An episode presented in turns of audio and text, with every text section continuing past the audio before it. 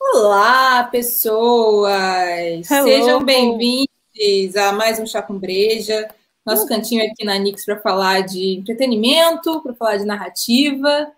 É... Eu sou a Paula Vaz. Aleatoriedade, com certeza, sempre. Até porque o álcool entra, a aleatoriedade sai. Eu sou a Isadora Mota. E hoje nós temos uma convidada especialíssima. Apresente-se, Calu. Eu sou Calu Silveira o que, que você é, o que, que você faz da vida, Carla Silveira. Sou... Onde vive, o que come. Eu sou... Eu sou musicista de formação e escritora de função atual e, enfim, estamos aí descobrindo o que, que isso quer dizer. Apaixonada pelo universo teen, Acho que, na verdade, uma teen enrustida, como boa parte da minha geração, que não terminou de crescer e não vai provavelmente terminar nunca mais, vai ser sempre esse processo. E aí é isso. Uma, uma, apaixonada bem desapaixonada, na verdade, né? Uma apaixonada bem crítica em relação ao universo. Mas Bem crítica? Eu não sei, ah, eu sou tão vendida para esse universo. Vamos descobrir. Oh, mas por que, que, eu digo isso? Vamos descobrir hoje. Vamos descobrir hoje. Por que, que eu digo isso? Porque hoje nós vamos começar a falar de narrativas adolescentes, né? Essa vai ser nossa temporada toda de julho, porque nós somos temáticas e julho é o mês das férias. E é isso. É isso, não temos vamos mesmo lá, uma é motivação, a gente, só, a gente só jogou essa e vamos fingir que vocês vão aceitar e tá tudo bem. É, e decidimos convidar a Calu para iniciar esse papo, porque a dona Calu escreveu um, um romance adolescente. É... Eu, acho que é menos romance, mais, mais história de amadurecimento, até, porque tem um romance ali, mas o romance é quase um pano de fundo, né?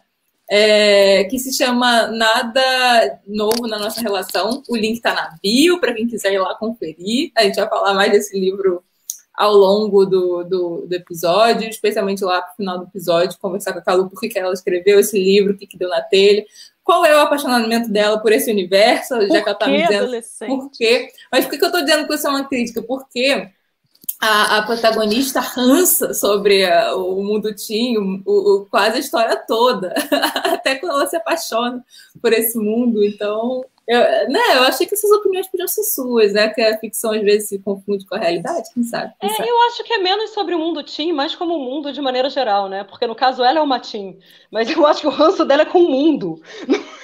Não é, é um viés teen de ranço. É né? um viés teen de ranço, exatamente. Entendi. Na verdade, o que eu acho é que os adolescentes, quando você é um adulto com ranço, você fica muito amargurado.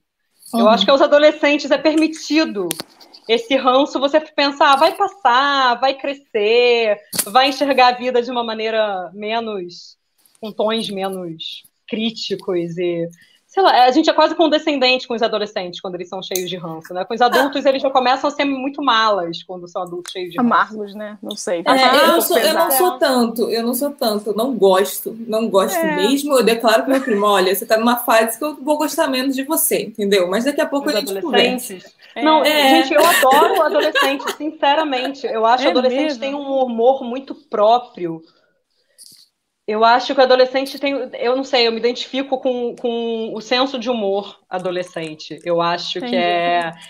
é justamente eles, quando eles começam a, a ganhar uma cultura geral e ficar mais inteligentes, e eles precisam mostrar então, que Então, mas com que adolescente você tem conversado? É, eu, eu acho que isso é, eu sei. isso é um recorte muito específico. Normalmente os adolescentes. Bom, eu não sei se eu já estou me antecipando muito, mas acho que os adolescentes retratados nesse, nesse universo das séries e dos filmes já são adolescentes com certo requinte.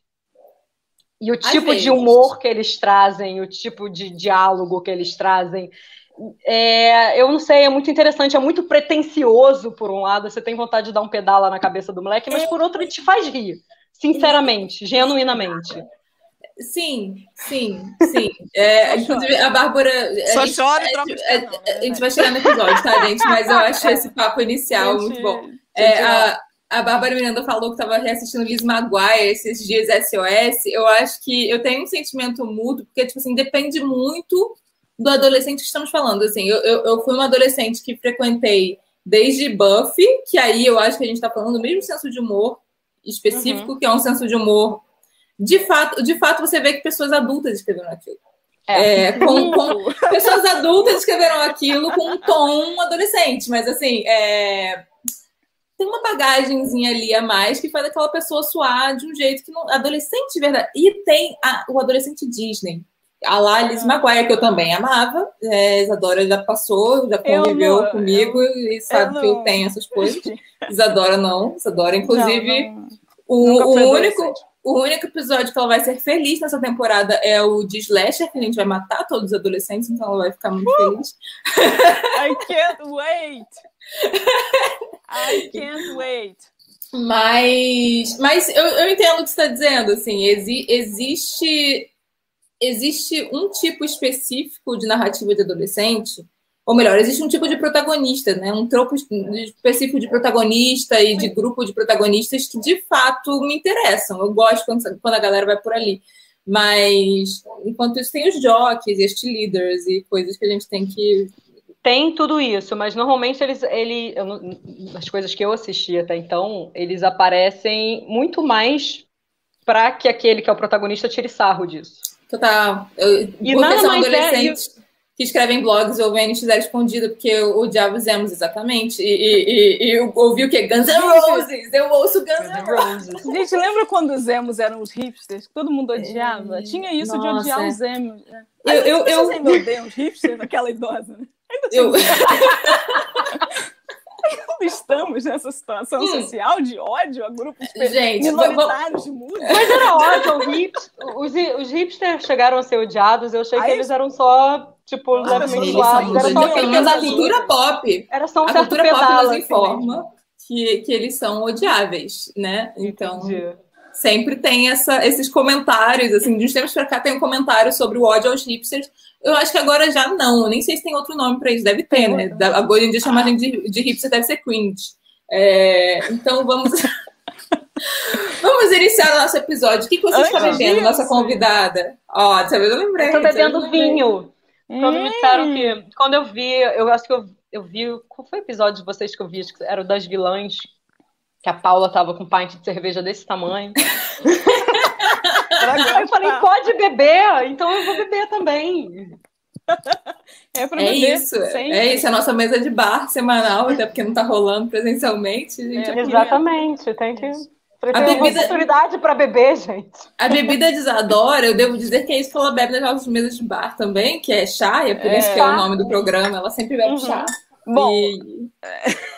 Bom. Ela não precisa de álcool, né, pra, não, pra, pra é, ir pras aleatoriedades. Eu bebo chá, de fato. Inclusive, tô bebendo um chá diferente hoje, vou mostrar que é um chá de limão, mas olha como ele vem interessante. É de uma marca japonesa chamada Meito, eu acho que é assim que fala, se não for, desculpem. Para quem estiver assistindo no YouTube, tô mostrando aqui, ó, o pacotinho. Ela vem num pacotinho e ela é um pozinho. Estão vendo? ele é um pozinho que você mistura na água e tirarã, seu chá tá pronto. Vem uns pacotinhos desse assim, compridinho, parece uma balinha. E vem docinho deve ser mais balinha do que chá mesmo. Mas eu tá com cara, amiga. Tá com uma cara. Tá, tá bom, tá, tá, tá, bom, tá servindo. Tá, tá ótimo. delícia. Falou eu hoje tô com a minha, com a minha cerveja é, de mercado bem genérica, é, porque é o que deu para pagar né, na sessão de hoje. A gente está lidando com o que temos. É isso aí. Não vou falar muito sobre ela porque eu estou deprimida, é, mas é isso. A gente segue, segue o episódio. Eu penso assim: eu poderia estar bebendo o quê? Ice, que é o que adolescentes bebem. Então eu tô feliz. Eu bebo porque... ice, gente. Pronto, falei, eu bebo ice. Porque quando eu, eu, não bebo cerveja, esse é o meu problema. Então, quando eu tô na rua, eu não tenho acesso a vinho fácil, né? Se eu tenho abridor pra ir lá. Vinho de lata é pior, né? É melhor beber ice do que beber vinho de lata.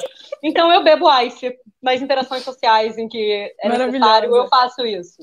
Na, isso nada, é bacana. Alguém que se aceita não. e sabe quem é. Isso eu acho Exatamente. Que pra caramba. Demorou, gente. É um processo longo de análise. Até assumir Alguns anos de terapia. É, Alguns anos de terapia, gente. É, autoescrita, muito autoescrita.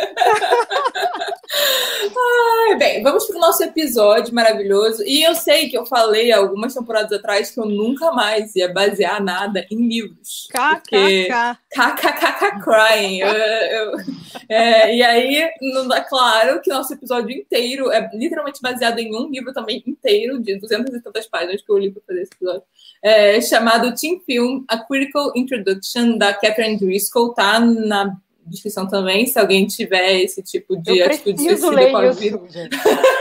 Pronto. Achei alguém. ah, amiga, esse podcast é todo baseado nas academias e na é. cerveja e no Sim. chá. É isso, é isso que a gente faz da vida. É, bem. Muito bem, né? Começando esse papo aqui. Então. Vamos como, falar de história. História. Como sempre, a gente precisa dar um contexto, né? Lá, como quase tudo da nossa vida, vocês devem imaginar, a gente sempre fala aqui, quase tudo é construído. Inclusive, a adolescência de Lizzie Maguire e outros também né? De novo, a Marvel não inventou super-heróis, a Apple não inventou a tecnologia. As coisas vão se, se construindo e vão evoluindo com o tempo. Então, existia, inclusive, um momento que não tinha adolescência como a gente conhece, né? Era uma outra coisa. Então, como é que isso aparecia? tinha criança, né, gente? Eu acho é legal a gente falar que... Voltar, né? Mas lembrar que tinha uma época que a infância não existia. Eram uns mini-seres, né? Viviam separados, chegavam numa idade, blá, blá, blá. Vinham fazer parte da convivência social. Trabalhavam, né? Pronto. Ainda trabalham, mas hoje em dia é ilegal. Os dizer. adolescentes, eu acho que, inclusive, poderiam continuar longe da convivência social, mas eu decido isso. Para quem não sabe, apesar de sei lá quantos episódios aqui desse podcast, eu sou contra. Mas vamos lá. Como é que isso se revela no é, audiovisual? E aí, claro, se a gente está falando de antigamente, o audiovisual que a gente tinha é cinema, né? A gente tinha a visão da juventude, né? Da inocência. Não necessariamente adolescente, a líder, até porque, imagina, 1921, de ter essa porra. É, mas a gente tem a visão daquele personagem mais jovem, inocente. A gente já tem isso lá naquele filme pouco glorioso, que de vez em quando a gente fala aqui, daquele diretor que a gente não gosta de falar o nome. A gente não gosta mesmo. É. Griffiths. Péssima é. pessoa. Péssima pessoa. É, autor, né? É, hum. cine... Ah, diretor. Esqueci o nome uhum. da profissão. Realizador, sei lá. Realizador. Inventor de O Nascimento de uma Nação. E a gente pode falar desse é. momento, como ela cita, né? A nossa autora de hoje, Tia Cat. Tia Cat? É, Podemos chamar assim, próprio, eu acho. Ela não vai, não vai ouvir esse podcast. É... No próprio Nascimento de uma Nação, a gente já tinha essa experiência da juventude, que era representada a princípio com que? Inocência. O que é juventude, né? O que é não necessariamente a criancinha, o bebê de colo, mas esse ser que está transitando do nasceu, andou, começou a falar, até a tal da vida adulta, né? Utilidade corporativa e capaz de fazer parte do movimento fordista. São aqueles seres inocentes. As pessoas que não sabem bem estão sendo introduzidas. estão sendo introduzidas ao mundo. E geralmente levando algum susto com ele. Por que a gente fala de Griffiths? Porque ali a gente tinha uma personagem mais jovem. Gish, ela tem um nome, claro. É uma atriz, inclusive a atriz do, a maior atriz do, do cinema mudo. E ela é essa personagem jovem na época, em que ela foi apresentada ao mundo. É, é aquela pessoa que está saindo de uma, uma inocência mais mais infantil, vamos chamar assim, e vendo um pouco mais do mundo, que é o que a gente pode chamar de adolescente, né? O semi-adulto, que hoje em dia é o jovem adulto, né? A gente está afastando cada vez mais essa palavra da gente, pelo menos aqui, mileniais, ponto.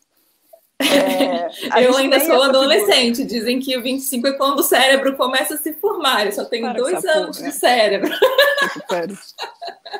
Dito isso, a gente já tinha ali uma personagem, uma personagem brincadeira, feminina. Brincadeira, calma, a cara que ela fez. Ah, calma, calma.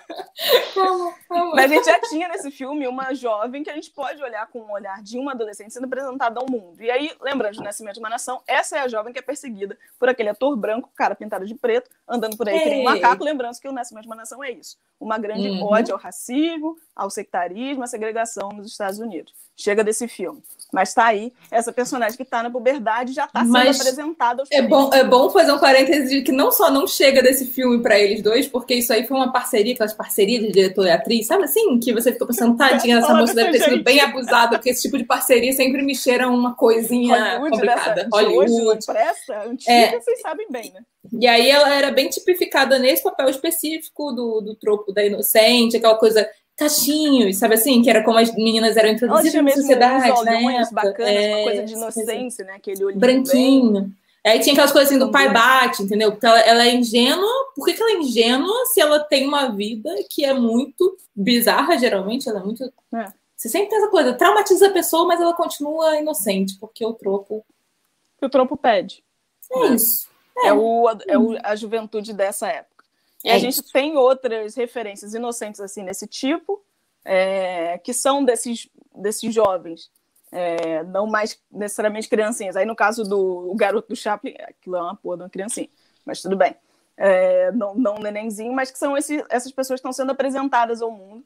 O mundo geralmente não parece bom para elas, o mundo não é um lugar legal, né? Aquele universo mais infantil que eles estavam vivendo era muito protegido, era uma grande bolha que, que vai ser estourada essa personagem do Griffiths, e o também personagem do Chaplin, que tem o filme dele, o garoto. Deve ter aí, pra vocês assistirem, vocês nunca viram, deve ter no Telecine, que tem aquela lista legal lá de cento e poucos anos de cinema, vejam, é um filme bacana. A própria figura do Chaplin, outro, outro parênteses, porque assim, são coisas que eu esqueci de botar no roteiro. É, aí eu tô jogando o parênteses. é, a própria figura do Chaplin é bom, é bom para quem não, para quem não ou não assistiu os filmes do Chaplin ou não lembra direito, mas tem sempre essa coisa que é da, da própria comédia, né? Que o herói cômico está sempre muito otimista em relação a um futuro que, obviamente, vai foder com ele, entendeu? É, é, sobre isso, comédia. É a pessoa que super acha que vai rolar uma coisa que claramente não vai. E aí o Chaplin é isso o tempo todo, esse, mas é uma mistura desse otimismo com a, a coisa do do cara que quer se dar bem, quer, que quer fazer a, a, a traçoeiragem lá, quer fazer. Então, assim. É, tem uma coisa de malandragem, né? Tem uma coisa de malandragem. Assim, é isso. E que a gente vai ver daqui a pouco, né, ao longo desse, desse, desse episódio, que vira uma marca do que significa adolescência nesse início do, do, do, audiovisual, né? Então tem lá no Chaplin, embora Chaplin saiba que não é exatamente adolescente, é. mas é. essa Mas ficam alguns traços. É. Acho que a primeira coisa que a gente pode falar sobre o adolescente, mais ou menos como a gente conhece hoje, provavelmente é a franquia do Andy Hardy, que foram 16 filmes 16 filmes. É porque também a indústria naquela época era assim: se hoje em dia a gente tem super-herói, o que, que era Marvel? O que, que era Marvel para Hollywood dos anos 30, entendeu? Eu acho assim. 16 é filmes de tipo 3 mil dólares, devia ser um absurdo de cara, deve ter sido um box office fantástico na época. Mas oh. enfim. Andy Hardy era um garoto, é um, são 16 filmes, né? São uma, é uma série cômica, são filmes mesmo, gente, longa-metragens, tá? é isso aí. É, enfim, era mais barato em 1940 e pouco. Façam, Nem tinha TV, né? Na verdade, não, não, não teria virado série isso aí, né? É. Não tinha TV. Era mais simples. E vai traçando alguns momentos da vida dele. Tem. Eu acho que faz uma coisa que hoje em dia, às vezes, o filme é, adolescente faz todo junto, no mesmo só. Né? Tem o, o ele se apaixonando, ele descobrindo não sei o quê, ele fazendo amigos novos, né? Às vezes, quando tem aquele viajou para não sei aonde, foi na praia tal, provavelmente. É um arco de amadurecimento, né?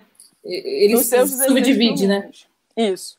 Uma coisa bacana de falar é que em 11 desses filmes, a Judy Garland era um, uma espécie de par romântico dele. Judy Garland é aquela que vocês lembram, né?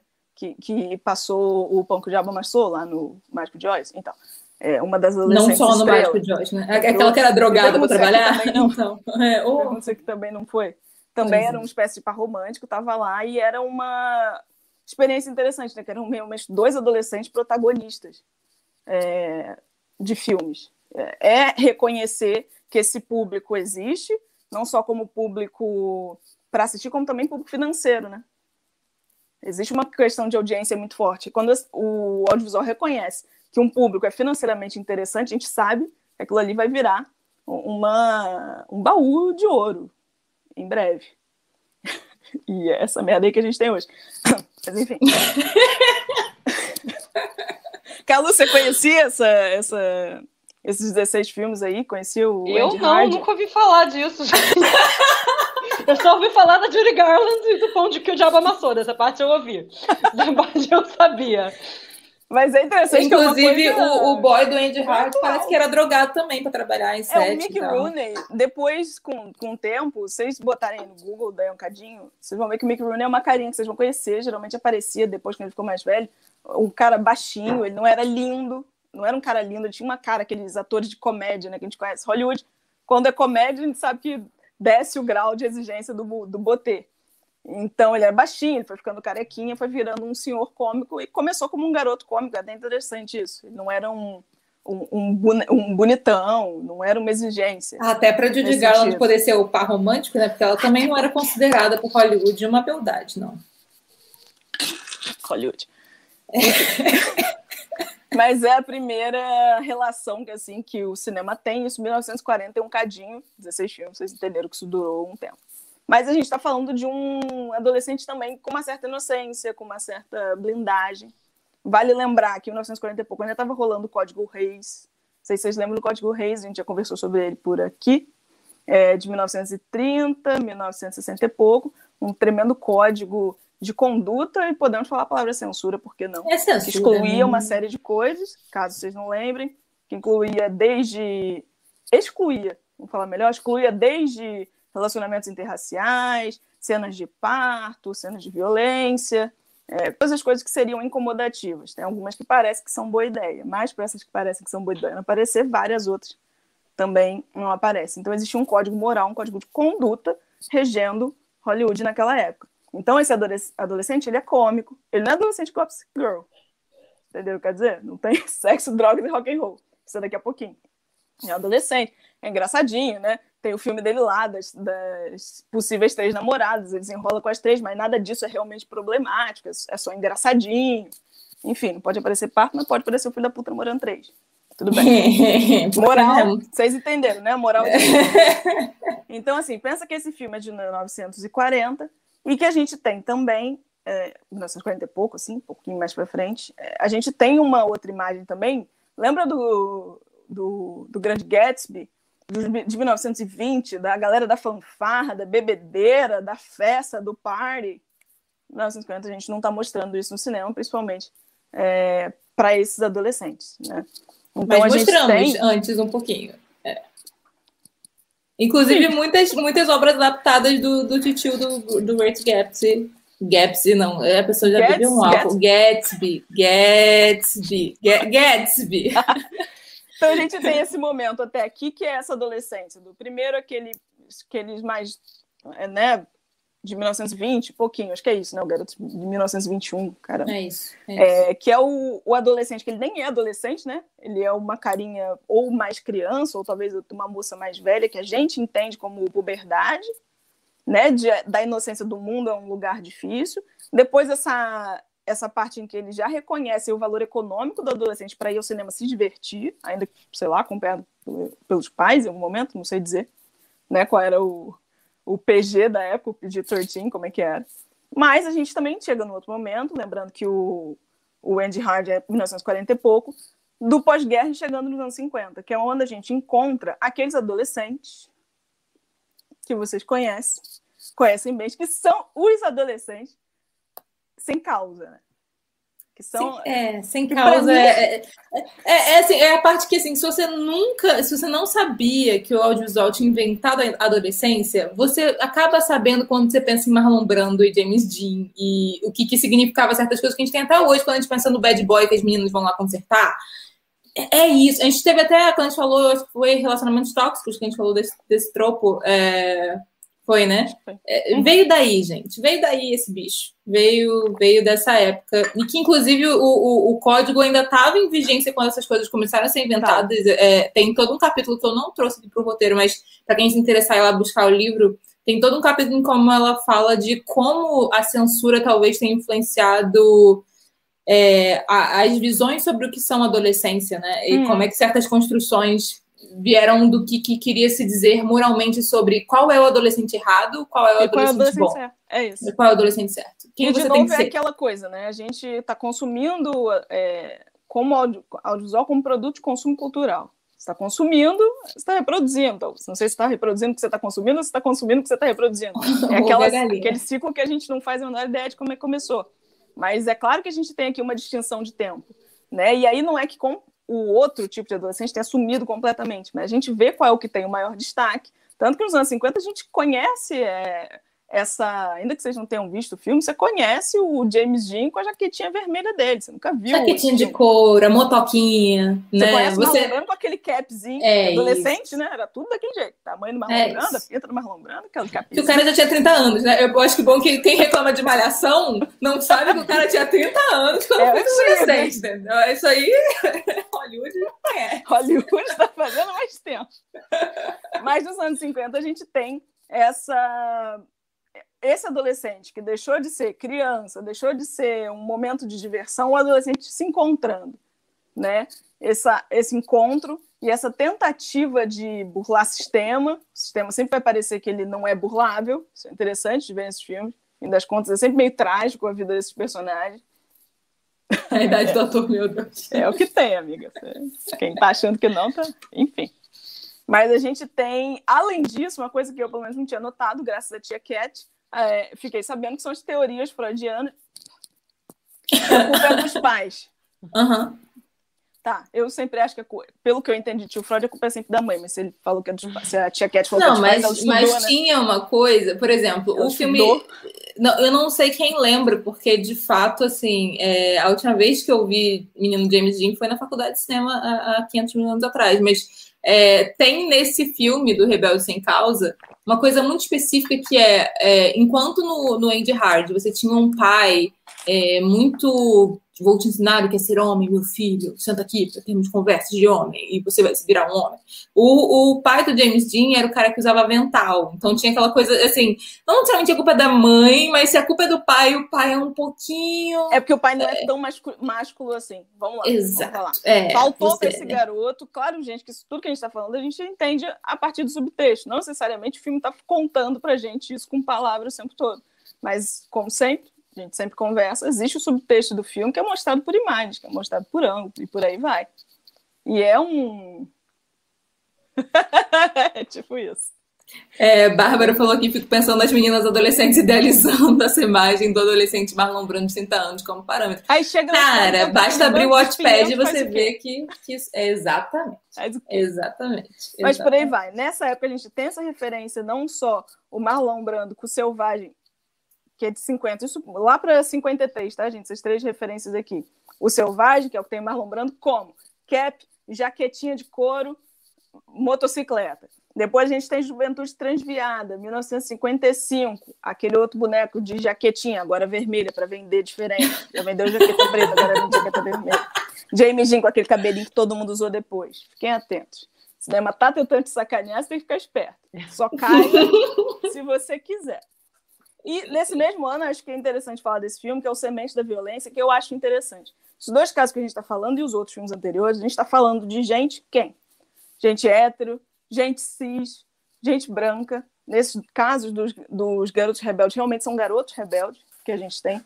Não, não, lembro muito de garotas rebeldes como protagonistas nesse sentido. Elas não, estão, elas tinha, tinha as perdidas, assim, tinha as meninas com quem eles pegavam. Eles pegam, sempre perdida. tem esse exemplo. É, sempre tem a menina que o cara idolatra e quase fica com ela, mas como ele é um perdido ele mesmo, não, não pode. pode. Então, assim, a coisa não se concretiza, mas é aquele amor que o cara não consegue nem expressar, aí dá um, sei lá, dá um negócio, dá um celularzinho, dá um. É, aham, uh aham, -huh, uh -huh, é esse negócio. É... referência, assiste. Mas essa é a boa menina. E aí tem as, as quais eles usam e jogam fora, e que sempre Isso, são as meninas da jaqueta de couro. Mas elas não são protagonistas de por nenhuma. Não. É isso que não, eu quero dizer. Elas são donas é. desse filme. o drama do adolescente descobrindo e do adolescente rebelde não é das mulheres nessa época. Não. Como quase tudo. É, não. As mulheres vêm é. depois, com uma coisa, um tempo que vocês vão conhecer, vai ser ótimo. Mas é interessante que em 55 também tem Semente da Violência, que pode ser um dos primeiros filmes de uma leva que é interessante, que é aquela do professor que chega uhum. né, na escola, um professor geralmente mais rígido. Isso acontece de várias formas, inclusive o Michelle Pfeiffer já fez um personagem desse, uma professora que era da Marinha, chega numa escola. E aí, por que, que é interessante? A gente entra num segmento em 1955, Nova York, claro, vamos falar ainda de Estados Unidos segregado, em que nessa escola tem pessoas de culturas diferentes, pessoas de etnias diferentes. Inclusive, nesse semente da violência, Sidney Poitier, vocês não sabem quem é, não tem problema, é um ator, um dos primeiros, talvez foi o primeiro ator negro a ganhar um Oscar de melhor atuação por um filme cujo eu não me lembro, mas vou lembrar, calma aí.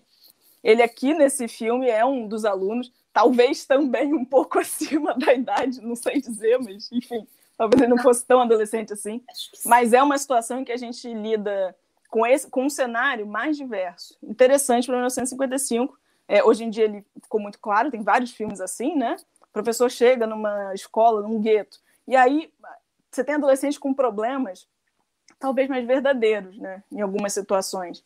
Talvez você tenha ali personagens adolescentes que têm outras questões, né? Que, que sofram com, com racismo, que sofram com uma sociedade diferente, que sofram com, com pais. É, é, enfim, não é o subúrbio perfeito americano. Você tem uma outra visão. isso vai ser inventado daqui a pouco. É, daqui a o, pouco. O, o, que veio, o que veio antes não necessariamente era o subúrbio perfeito americano, mas você tinha sempre o, o filho da classe média que não soube cuidar dele direito e virou, ficou mal. Tinha isso. É tinha isso. isso. Nesse setor, nesse filme, a gente está num, num, cenário diferente, né? Que é um olhar interessante para o gueto, para os outros, por um tempo. É claro que o herói, o salvador da pátria, ainda é Sim. o professor branco que chegou e ajudou esses garotos. E eu queria fazer um comentário só, rapidinho, sobre isso. Sei que não é tão importante assim, mas o, o Sidney Poitier fez esse personagem, vou te dizer quando. Em 1937, ele foi o professor que chegou na escola é, para resgatar esse, esses meninos, né? E aí também crianças, jovens violentos e por aí vai. Enfim, era só para vocês conhecerem um pouco da história do cinema. É... E aí, de tudo isso, a gente conhece Marlon Brando, James Dean, Elvis. É, Elvis, menino Elvis começa aqui também. Isso. Rock and roll, começa também Agora esse, esse troco de usar a cultura. Sexo, drogas e rock and roll. É isso. Agora a gente pode começar a falar mais disso.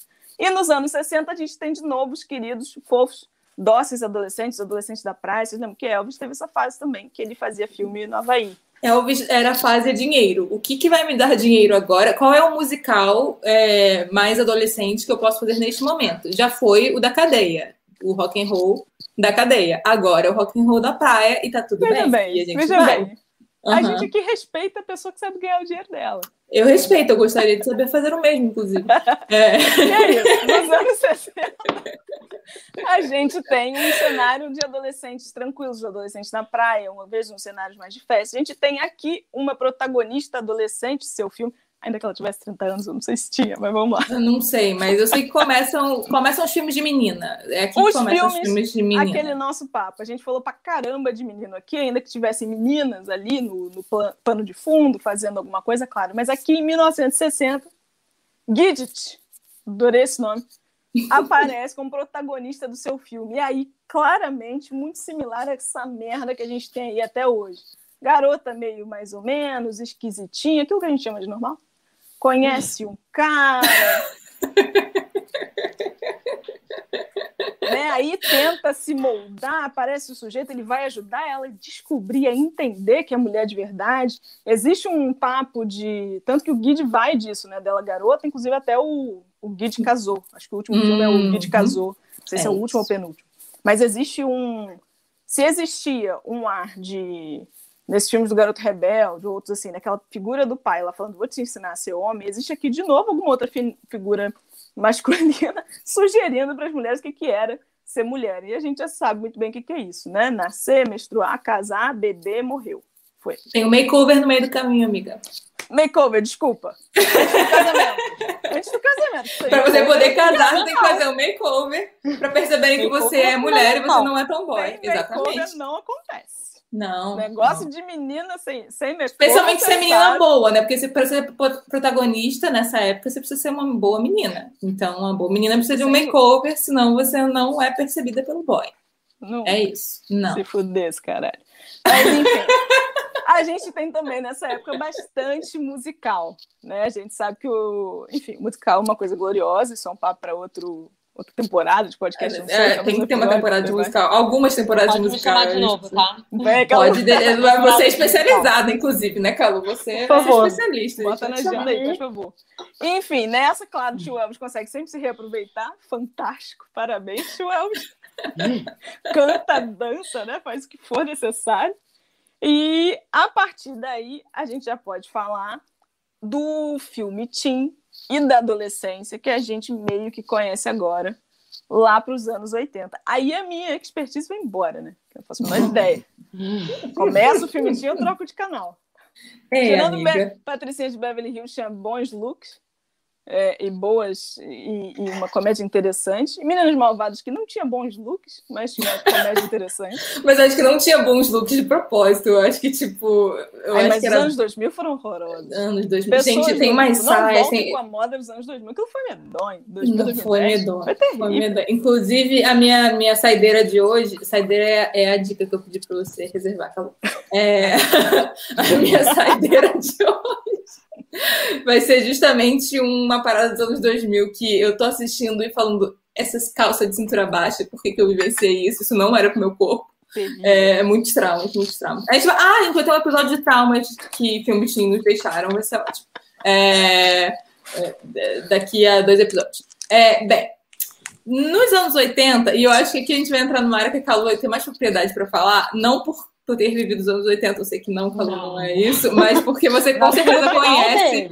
É, mas você com certeza conhece ali os filmes do John Hughes, né? Clube dos Cinco, papapá, essa galerinha, essas coisas, mais ou menos. Você conhece blá, tudo gente branca fazendo branquice. Vai lá. É isso, é isso, é Uhum. isso, Dadora, é isso. Mas, mas mais especificamente, gente branca do subúrbio americano de classe média, que é uma coisa muito mais. No high school americano, com certas, certas, certas, certos tropos específicos. Isso aí é uma coisa bem ótima. Bem, vamos lá. Nos anos 80, o filme tinha, é inventado. Porque tudo isso que a gente viu até então é, não era como se a indústria, a indústria entendeu que tinha um nicho e tal, mas aquilo não era categorizado, o gênero tinha, ainda não existia. Tava lá começando esse papo, na, até na academia, né? Porque gênero a gente sabe que inventa de verdade é a academia. Fala, eu começo, o povo começa a fazer crítica, aí fala assim: ah, um gênero, inventamos Ah, um gênero. deve ser. Ah, deve ser. Aí, aí a indústria se apropria. muito nisso. Exatamente. Assim, tem um público, vamos fazer essa, essa galera. É exatamente isso que eles fazem. Mas, bem, nos anos 80, tem um cara aí que estuda esse gênero chamado Cherry, S-H-A-R-Y.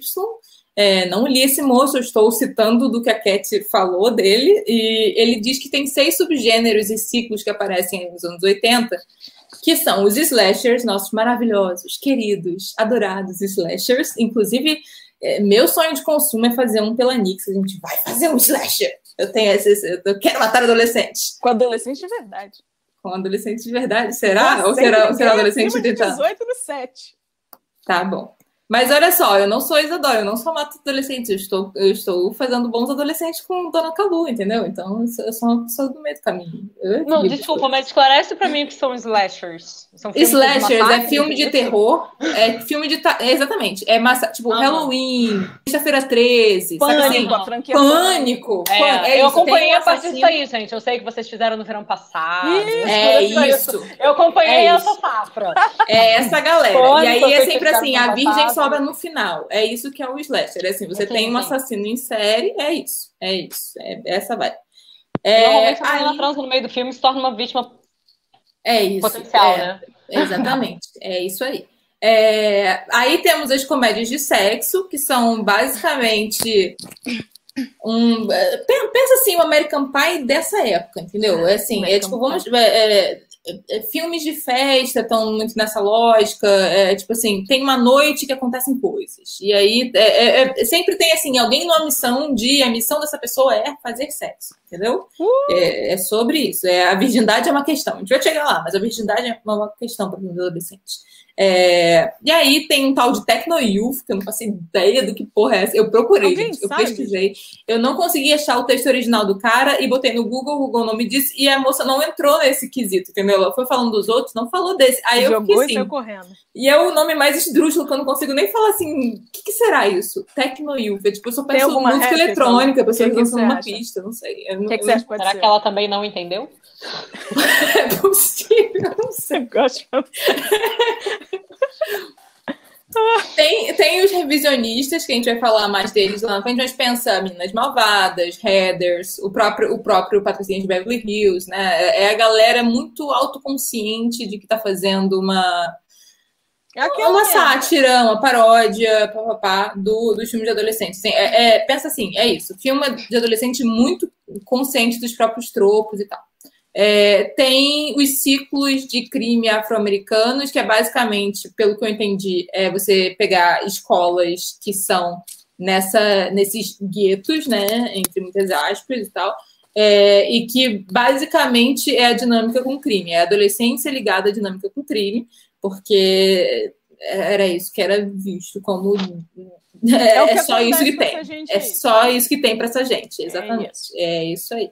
Até porque nos outros filmes, como a gente vai ver também, não tinha, entendeu? Você, você tem assim, o, o carinha negro da sala, o carinha asiático da sala, geralmente que servem para piada. São algum servem de alguma coisa. É isso, exatamente. É isso que tem especial. Até hoje a gente sabe que isso ainda rola, né? É, papo sobre desconstrução à parte. A gente sabe que a maioria da indústria ainda é certa coisa. Uhum. E, e que nessa. A gente, anos 80, né, gente? Anos 80. É, bem. E aí tem também os filmes do John Hughes, que não são só os filmes do John Hughes. Vamos falar aí. Tem aí a, a, a Revolta dos Nerds, sei lá, tem o filme lá do, do, do Tom Cruise lá, o, o, que, que ele tá com um óculos, só de camisa. Sabe qual é? Sabe qual é? Que, que sempre para, tem que ter um filme parodiando esse momento que eu nunca, eu nunca vi esse filme. Mas tem, assim, eu sei que tem, tem o, o De Volta para o Futuro, tem, tem uma tem uma série de filmes nessa época que marcam um tipo específico de adolescência, que é a tal uhum. adolescência do high school, que não é mais o colégio, colégio ao lado semente da violência, não é mais esse colégio. Não. É o colégio de subúrbio, branco, que tem os grupinhos, né, que, que, que vão ser satirizados por esses filmes revisionistas e tal, é, e, e são grupinhos muito levados a sério, tanto é que um dos grandes fenômenos do, do, do John Hughes é o Clube dos Cinco, que é... Olha, quem não é, é mesmo? Ah, amiga, é assim, eu não posso falar nada, porque esse já foi meu filme favorito. Já foi, eu tive essa época. É... Bom, já dei meu parecer sobre o tema. Eu sei, amiga, eu sei. É, pois é. Não, eu não posso falar nada, minha história, é isso aí. Eu, eu ainda amo a música, entendeu? Don't you forget about me, é isso aí. Eu ainda, eu ainda é. me emociono quando vejo filme, mas tá eu ainda certo, me. Amiga. Tá tudo certo. Mas assim, hoje certo. em dia eu me emociono com certos cringes. Eu vou me apropriar sim. Tá. É no meio do, alguns ranços no meio do caminho. Mas basicamente os filmes do John Hughes, para quem não sabe. Ele soltou, não sei se tiveram mais, mas tem seis filmes icônicos, assim, que ele fez em três anos, foram liberados em três anos. Começa ali com Gatinhas e Gatões, né? Sixteen Candles, que era uma menina que a família tudo esquecida dos 16 anos dela. E aí, disso virava para ela conquistar o cara popular da escola. E, e, ao mesmo tempo tinha o cara nerd que estava tentando usar ela. E eu sei que no final das contas é uma coisa bem misógina, mas no final ela fica com o cara, passa por um makeover e fica com o cara. É, tem o Garota de Rosa Choque, que é a menina é, pobre que fica com o cara rico no final, mas que ela tem estilo e é sobre isso. Nossa, é... tem estilo, você tem estilo, a vida tá ganha. Tem estilo. Tá ganha. Ela tem estilo. É. é. E é por isso que ela chama a atenção do cara, porque ela tem estilo. É, tem alguma Uau. coisa assim. é, não sei, eu vi isso na faculdade, eu vi isso literalmente assim, é, alguns meses antes de entrar na faculdade de cinema, uhum. eu fiz uma maratona de John Hughes na locadora, ainda tinha locadora. É... eu passei por isso. É, aí tem é, a, a esse, esse eu esqueci o nome do filme, mas é basicamente uns nerds aí que fazem uma, uma mulher de computador, que era para ser, tipo, basicamente uma escrava sexual deles. Claro que não é isso que acontece, mas é uma mulher que ensina eles a serem homens, essa mulher virtual que vira real. Mulher virtual, que... essa criada por eles, né? É, é vocês é, acham que está muito progressivo? não, não é. Não, eles, é, não é, é, péssimo. É péssimo em vários níveis possíveis. É, é, bem péssimo. É bem, é todo, é todo péssimo. Oh, Aí tem. fazer um parênteses só. Vai tem lá. um grande show do eu, né? Que é, o que, pelo menos para mim, atualmente é altamente enfurecedor. É, é um show do eu, só, só o eu existe, né? E aí eu acho que existe essa lógica da gente achar que o adolescente vive no show do eu, e eu, particularmente, não sei se eles vivem no show do eu, se eles veem tanto show do eu, eles acham que é por aí. Eu, eu acho que vale a gente entrar nessa, a gente entrar nessa dinâmica. É, porque, assim, o que acontece? Fora isso, tem, tem o, o Clube dos Cinco, quem não conhece, são é, pessoas de grupinhos diferentes de uma escola, todos eles com problemas com o pai, coisa do Freud de novo. Todo mundo, todo mundo tem família ruim. Aí eles descobrem que, como todo mundo tem família ruim, eles podem ser amiguinhos, Vamos eles ficam amiguinhos. Amigos. Aí depois, só que aí acaba o dia e eles não podem mais ser amiguinhos, porque eles são de grupos diferentes. E aí Don't You Forget About Me, e é isso aí. É, tem também o cara pobre que fica interessado pela garota rica, mas no final descobre que a melhor amiga que estava do lado dele o tempo todo, baterista, era com quem ele tinha que ficar. Eu gosto muito de, de, de desse filme, inclusive, é, em termos de é, a identificação, entendeu? É, é, é, ruim, é péssimo, mas é assim, se você já foi amiga, se você já foi amiga, e que sabe que friend zone não existe, porque isso é uma babaquice, entendeu? Imposta por De friends. Friends, outra é, mas vamos é, Eu acho isso uma babaquice, mas assim, é, mas se você já foi amiga, você vai se identificar com os filmes. É, e vai chorar, porque é isso. É... gatilhos. Muitos gatilhos. É, de quem já foi a melhor amiga. É... E aí, basicamente é isso que John Hughes apresenta para a sociedade, não só ele, mas essa galerinha que veio junto com ele, tipo De Volta para o Futuro, etc.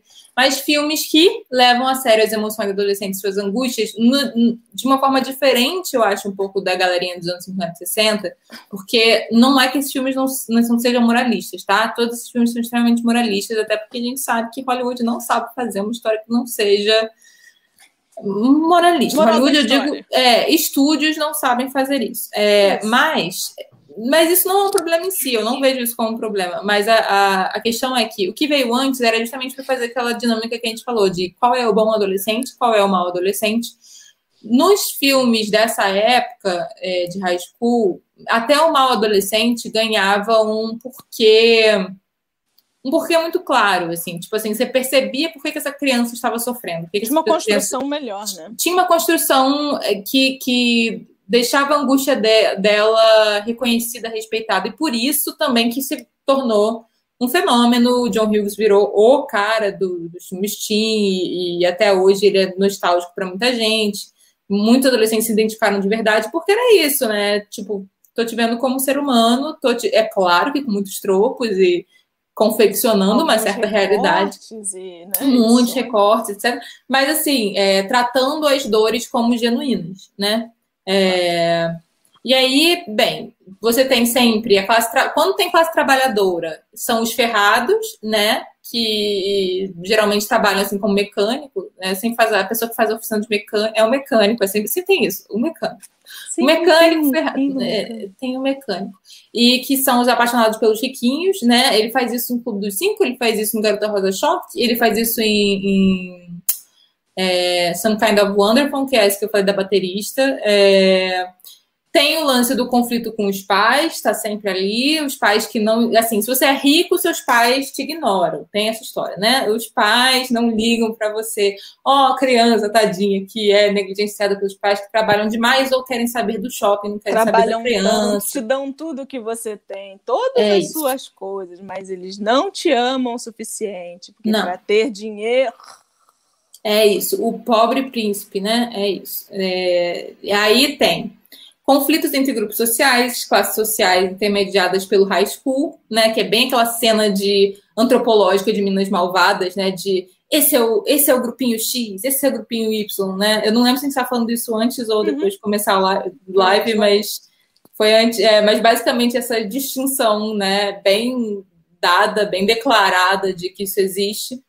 É, tem autoestima motivada pela validação dos pares, não só os pares amiguinhos, mas os pares românticos, eu acho que isso é bem da adolescência mesmo. Eu acho que Hollywood não inventou isso. Eu acho que isso, na verdade, isso da vida. A gente.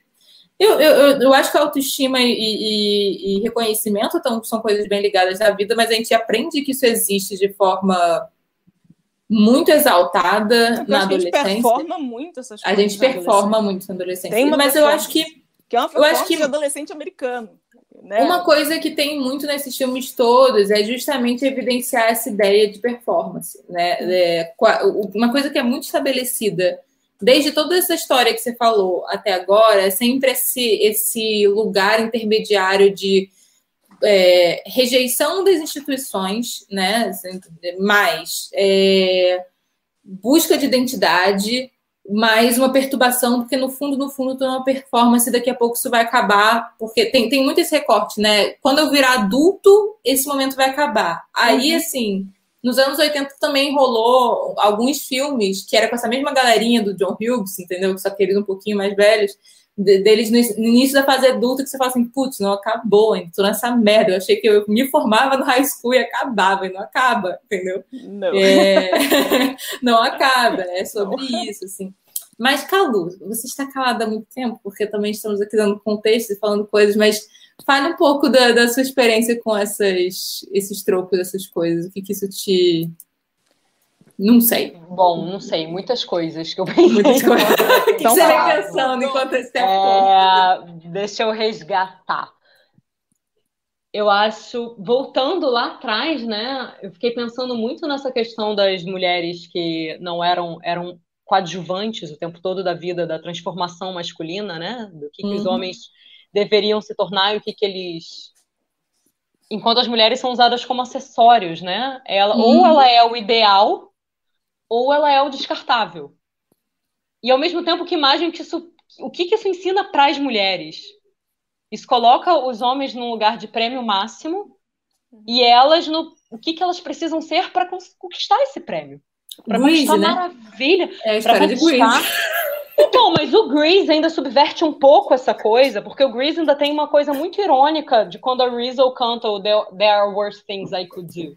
Uhum. Quando ela fala, na verdade, da sacanagem que é ela fala, então é isso que é ser uma boa moça? É ficar me roçando nos caras e prometendo um negócio que, na verdade, eu vou guardar apenas para o meu marido e nem para ele, porque ele também não vai saber usar? Mas como é que ficar... acaba, Grease, né? O que, que a Sandra Dee acaba... acaba fazendo? Virando a Rizzo. Mas virando a Rizzo com qual objetivo? Eu, então, eu acho que o mais interessante, à medida que, assim, já é, não é o ideal, obviamente, uhum. mas ela já tá ali, de alguma maneira, é... Algum tipo de. de é, já alguma mudança. Já, né, já alguma mudança. É essa coisa da, da menina que segue os seus próprios desejos e segue os seus próprios impulsos, não é a descartável. Tem alguma coisa muito interessante, muito potente ali, naquela menina que segue os seus próprios impulsos. É óbvio que né, tudo isso pode. Eu tenho, teria que rever Grease, gente. Eu não, vi, não vejo há muito tempo. Mas já acho que já é uma mudança da visão anterior, de que antes a Rizzo devia ser única e exclusivamente descartada. Ela é uma má menina. Ela, em vez de. Gente, ela tinha que estar guardando aquela virgindade dela para o marido único que ela tem. Imagina se ela vai dar, sair distribuindo isso por aí para esses meliantes. Ela tem que guardar isso. Ela tem que guardar para o homem imaginário, para o homem que ela não sabe nem quem é. Mas é uma traição com o homem com que ela virá se casar. Hipotético. Ela já... né? Hipotético. E eu, já é algum avanço. Não é o uhum. ideal, mas já saiu de um ponto A para um ponto B. Também não dá, assim, né, para gente acho que não dá para é, exigir uma mudança né, tão tempo, grande. Pensa onde, é. pensa onde era e onde isso chegou. Já, já mudou alguma coisa, já foi alguma evolução. É claro que. Né, é, e de alguma maneira, é isso, né? Tudo muito construído. O que é o bom adolescente, o que é o mau adolescente, é muito o que, que a gente quer formar nessas gerações, que exemplo que a gente quer dar para essa juventude, né? É muito ainda aquela ideia de Acho que a gente vive muito uma mudança de paradigma mesmo, de a sociedade que a gente espera formar e as pessoas que a gente, o exemplo que a gente quer que as pessoas sigam, para atualmente uma coisa muito mais de bicho, segue tua luz, descobre aí quem é você de verdade. Né? A gente mudou completamente qual é a perspectiva da coisa, né? O papel que você tem que cumprir para o não. Descobre aí quem é você para você ser a melhor versão possível de você. De e... você. Você vai descobrir você... qual é. Vai lá. É, é uma coisa muito mais. E aí eu tava, eu tava pensando também no que a Isadora falou sobre esse, esse festival do eu. Né? Ao mesmo tempo, é, eu não sei, gente, eu sou muito defensora dos adolescentes. manda aí, manda eu aí. Eu acho que é, é a fase em que você está descobrindo quem é o eu. Se você não passar pelo festival do eu, você vai fazer o quê? Você vai se enquadrar num papel social pré-estabelecido para você. Ou você descobre quem é o eu, ou você vai se, trabalhar para se enquadrar nesse papel.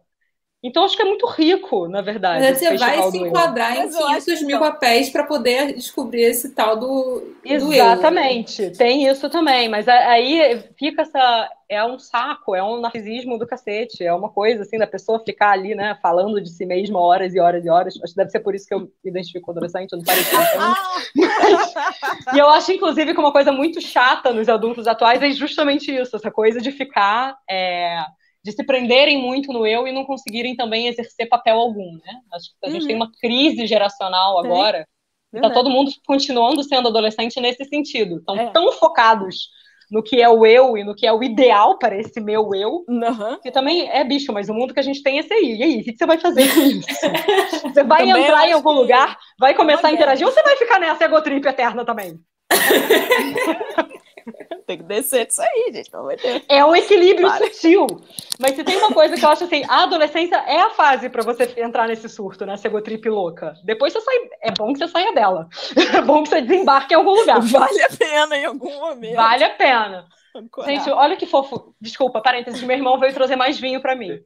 Ah, que bonitinho. Oh, muito obrigada. Fecha a porta para mim, Vico. Foi pouco esse momento. Isso, isso é que a pessoa boa para se ter na vida. Reconhece suas necessidades. Exatamente. Não, a taça estava até cheia ainda. Ah, mas foi, foi legal. Mas tudo bem, foi legal. Foi bem pouco. Foi bem pouco. Cara, mas eu fico pensando assim, né? Até se a gente pegar essa questão do Greasy, uma coisa que, é, assim, ela, ela vai listar essas coisas de é, que, que faz um filme adolescente, né? Protagonizado por adolescente, a gente tem a coisa das escolas, geralmente, ou escola, ou você está no momento de férias, e geralmente essas férias marcadas pelo momento que você vai fazer a transição para a vida adulta, né? É tipo assim, é bem o momento pós. É... Tem o lance da música pop, a moda ali, sempre, assim, coisas constantes. O lance dos grupos, o lance do interesse romântico sexual e a, os títulos de passagem. Por que, que eu tô falando isso? Porque quando você falou do lance do Greasy, rito de passagem adolescente tem sempre ligado ou assim cerimônias, né? Tipo baile, no caso dos americanos, a gente não tem essa merda aqui, formatura, bar mitzvah, sei lá, tem, tem, tem, tem cerimônias, existem cerimônias para galera. Culturalmente falando, né? culturalmente. Né? todo, todos os tem, costumam ter tem experiências assim, né, muito marcantes de vida. Dentro dessas experiências, que tem, tem filmes que vão pro lance da quase morte, a lá, slasher, às vezes morte mesmo, a pessoa não vira adulta, porque morre. E não serve para nada mesmo, não acaba aí. serve, é isso aí. E tem o tal do sexo, né? E aí eu acho muito bizarro como a gente continua até hoje. A gente não conseguiu se livrar dessa porra, né? Já que a gente tá falando do, do enquadramento feminino nessa merda, que é para os homens, continua a ser uma coisa de. O rito de passagem do sexo continua a ser uma coisa só positiva. Positiva, assim, eu, eu sei que, que com uma pressão externa gigantesca, do tipo assim, se você não fez, isso é negativo. Mas no uhum. sentido de, se você fez, isso é positivo. Para as mulheres, isso é dúbio, porque cada vez mais, nos tempos para cá, desde essa geração greasy, né, anos 80 principalmente, desde essa, desse, dessa galera para cá, se você não fez, você é puritana, então você se ferra. Se você fez, você evadia, então você se ferra também. Então, assim, se você não tem opção, é a coisa do se ferra, se ferra. Se ferra, se ferra. Você e tá aí... viva, você tá errada, bicho. É, você é, tá viva, você tá é errada. E aí, nasceu mulher, você tá errada. E a gente tá num mundo hoje do tal do show do eu que vai além, né? A gente tem o tal do nude, a gente tem o tal do TikToker ultra sexualizando meninas, Instagram ultra sexualizando. E, tipo assim, é aquele lance assim, eu sei que eu ganho curtida, né? Se eu, se eu tirar foto de tal eu, jeito a gente está. É isso. A própria, gente... O próprio negócio já te projeta, já. É, por um lugar muito doido, né? É assim, me preocupa que eu, eu sei que isso não é que Hollywood inventou isso, tá, gente? Claro, não, é. Entendo bem, a gente está colocando meio que uma espécie de consolidação. Na verdade, o que Hollywood faz quando pega esses discursos e transforma em estereótipos, né? Uhum. Em, em, linhas narrativas específicas. Hollywood vai. É, narrativas em geral, né? Porque, na verdade, é, eu tô falando Hollywood como indústria mainstream do audiovisual. Uhum. Porque a gente até consegue fugir com algumas coisas indie, né? Mas mesmo ali rola, rola uma coisa meio. Você não tem como escapar, você não tem como escapar de certos tropos, né? Parece que é uma coisa assim, até quem tá revisionando isso, né? Tipo Headers, Minas Malvadas, é, Clueless, tem, tem uma galera, agora, assim, eu acho que dos anos de 2010 para cá, tudo que é filme tá revisionando, você não pode fazer um filme teen só sendo teen, entendeu? Você tem que criticar. Tem, tem, tem, tem um lance assim, você tem que. What? Você não pode só ser, você tem que criticar, porque senão você não está sendo legal, você está sendo cringe, entendeu? É... Mas que ao mesmo tempo está reforçando certas coisas, né? Porque para você criticar, você tem que colocar ali, e aí você coloca ali. É, corre o risco da forma como você apresenta sua crítica, você simplesmente está repetindo o que você disse que ia criticar. É só isso. Às vezes é só um discurso que fica bastante vazio. Não é todo mundo consegue desenvolver isso. Acho que convite também que dependente, dependendo não vende tanto assim. Uhum. E, enfim, a gente ainda está falando de indústria. Ainda falando de indústria, total. total. É... Mas basicamente assim, eu, eu acho legal para quem quiser ler o livro dessa, dessa autora aí, é que ela faz essa.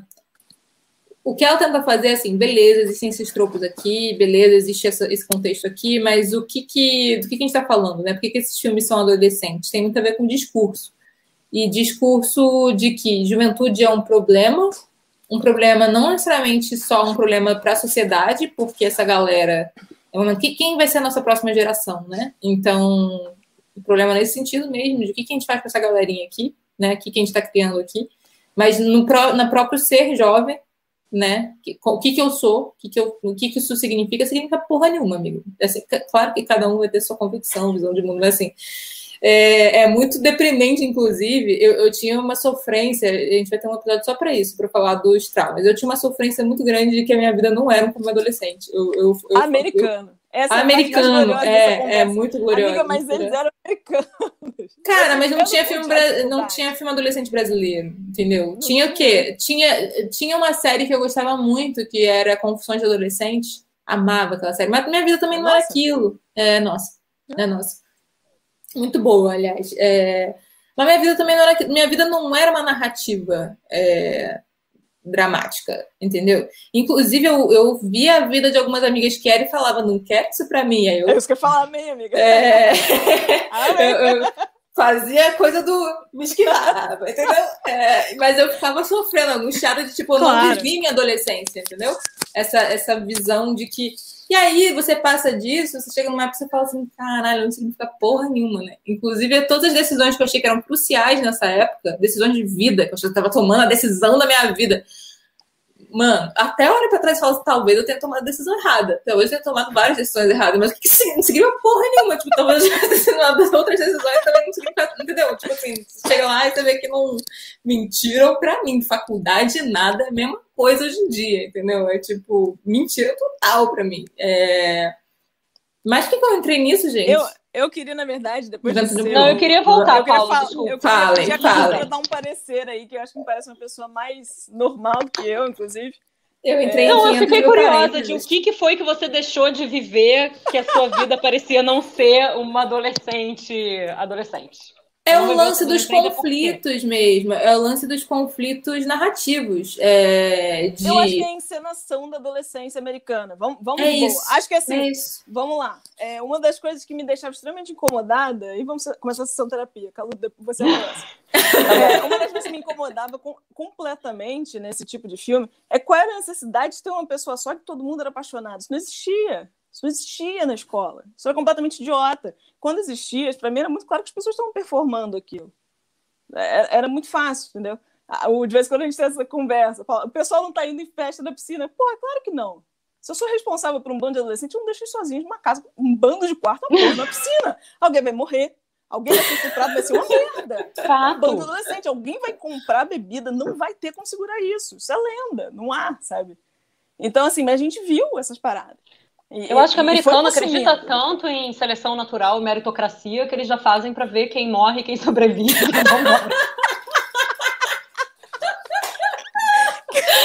Ai, que teoria maravilhosa. Mas eu acho que você falou. Acabei de inventar. Porque a, o high school americano ele parece um, um, um terreno de guerra. É. Isso é patético, caralho. Isso é escola, sabe? É um terreno de guerra, fulano contra fulano. É não sei quem, você não senta comigo, e não sei o que lá. Tipo, amado.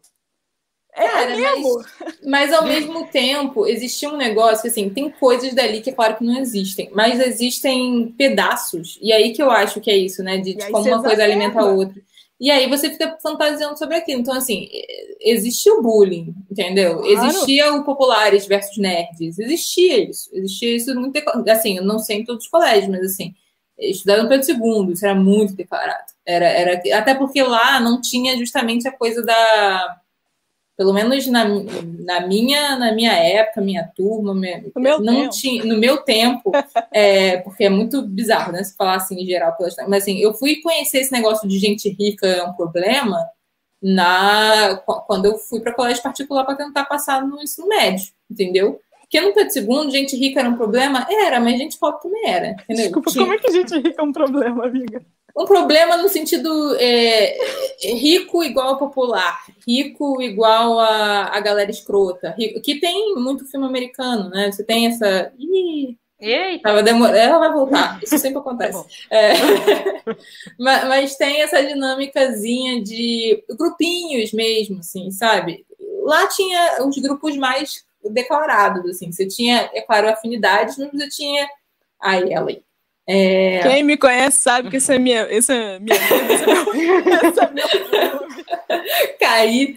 Mas assim, tipo, tinha esse lance.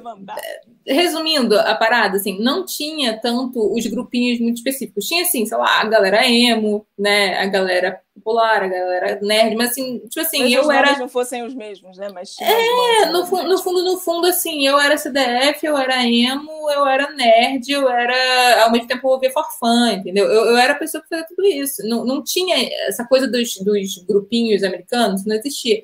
Isso não era um problema para mim. O problema para mim era essa ideia de que tinha gente vivendo a vida intensamente e que eu não tava, mas tinha os populares que eu suspeitava. Eu suspeitava, eu tinha essa gente e aí, você tá vivendo. que a culpa era dos seus pais, não? Hum, não, porque meus pais são até de boa, eu que era cagona mesmo. E eu era, eu era super não popular, porque eu julgava os outros, né? Tipo, eu sofria bullying, mas assim. Tem gente, acho que assim, tem gente que sofre bullying que a culpa não é da pessoa. Eu sei que todo bullying que eu sofro na vida, a culpa era minha, porque eu olhava para as pessoas do tipo, estou julgando seu comportamento, entendeu? Então, assim, eu acho que todo bullying que eu recebi, eu mereci.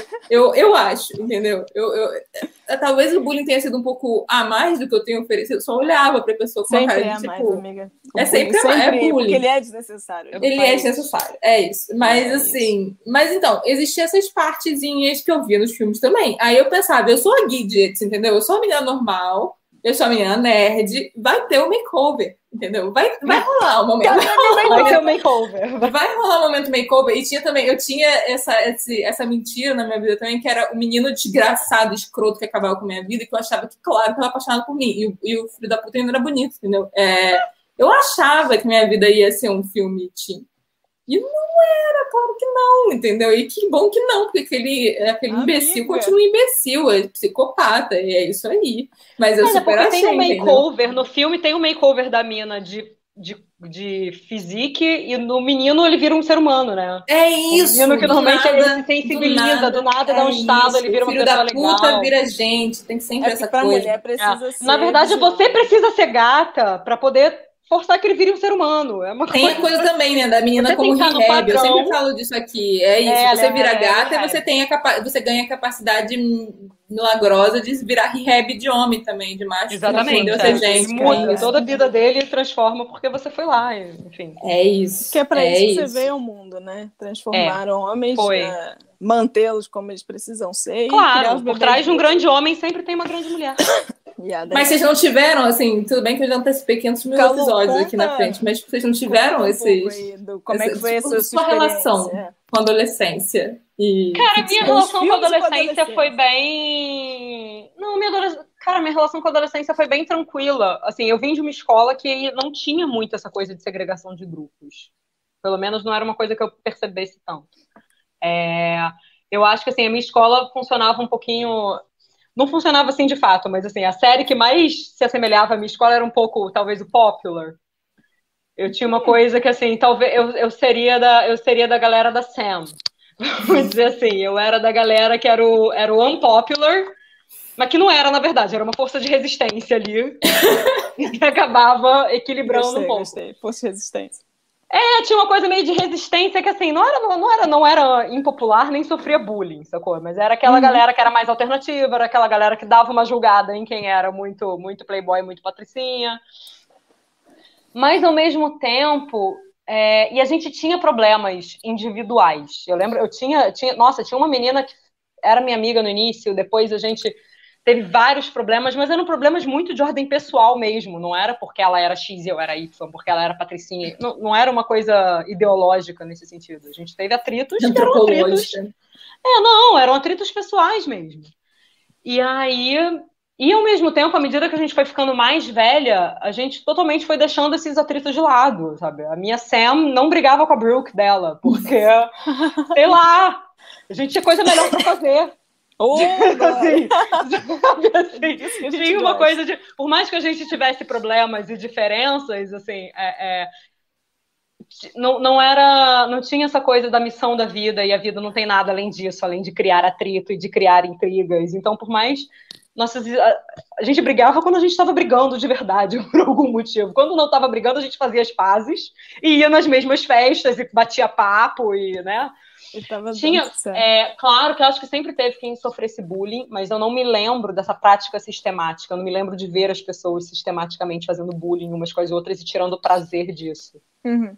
Era muito. Claro que tinha principalmente aquele bullying velado. Não, não bullying, né? Aquela, aquela sacanagemzinha velada, aquela coisa de falar da pessoa por trás, a pessoa quem todo mundo zoa. Até hoje, né? É assim, isso Até aí é, é, gente, é ser humano. Mas, ser gente, humano é social, né? Isso é, isso é, evolução social, inclusive, né? A fofoca é faz assim. parte da coesão dos grupos. Uhum. A gente é amigo porque a gente fala mal do terceiro, faz parte. mas, mas, não era uma coisa de perseguir a existência do terceiro. Você não devia uhum. ser assim, você tinha que ser. Não, não, não tinha muito isso. Então, hum. até por isso, isso me motivou muito a escrever o Nada Novo. Porque a adolescência que eu experienciei era muito diferente do, do da adolescência que eu via representada nos filmes. Aliás, vamos, vamos, falar, vamos falar disso. Vamos, vamos falar um pouquinho sobre o livro, assim. É... O quanto disso foi instintivo, o quanto disso foi consciente? Como é que você diferencia o que você escreveu do que você assiste, do que a gente está falando aqui desses grupinhos, etc eu acho que eu baseei o livro muito na minha existência, muito na minha experiência enquanto adolescente, por mais que os episódios fossem completamente diferentes da minha história. É, né, aquela coisa. Eu, quando eu comecei a escrever, todo mundo que fazia doctoring falava falta conflito. Mas justamente é. por isso, eu escrevia coisas muito próximas da realidade. Então, faltava então... conflito, faltava drama, né? Porque era tudo muito próximo ali do, do corriqueiro. É... Então, tem episódios no livro muito mais dramáticos do que qualquer coisa que eu já tenha experienciado na vida, mas são coisas da ordem de não tem uma pessoa que está deliberadamente querendo te fazer o mal.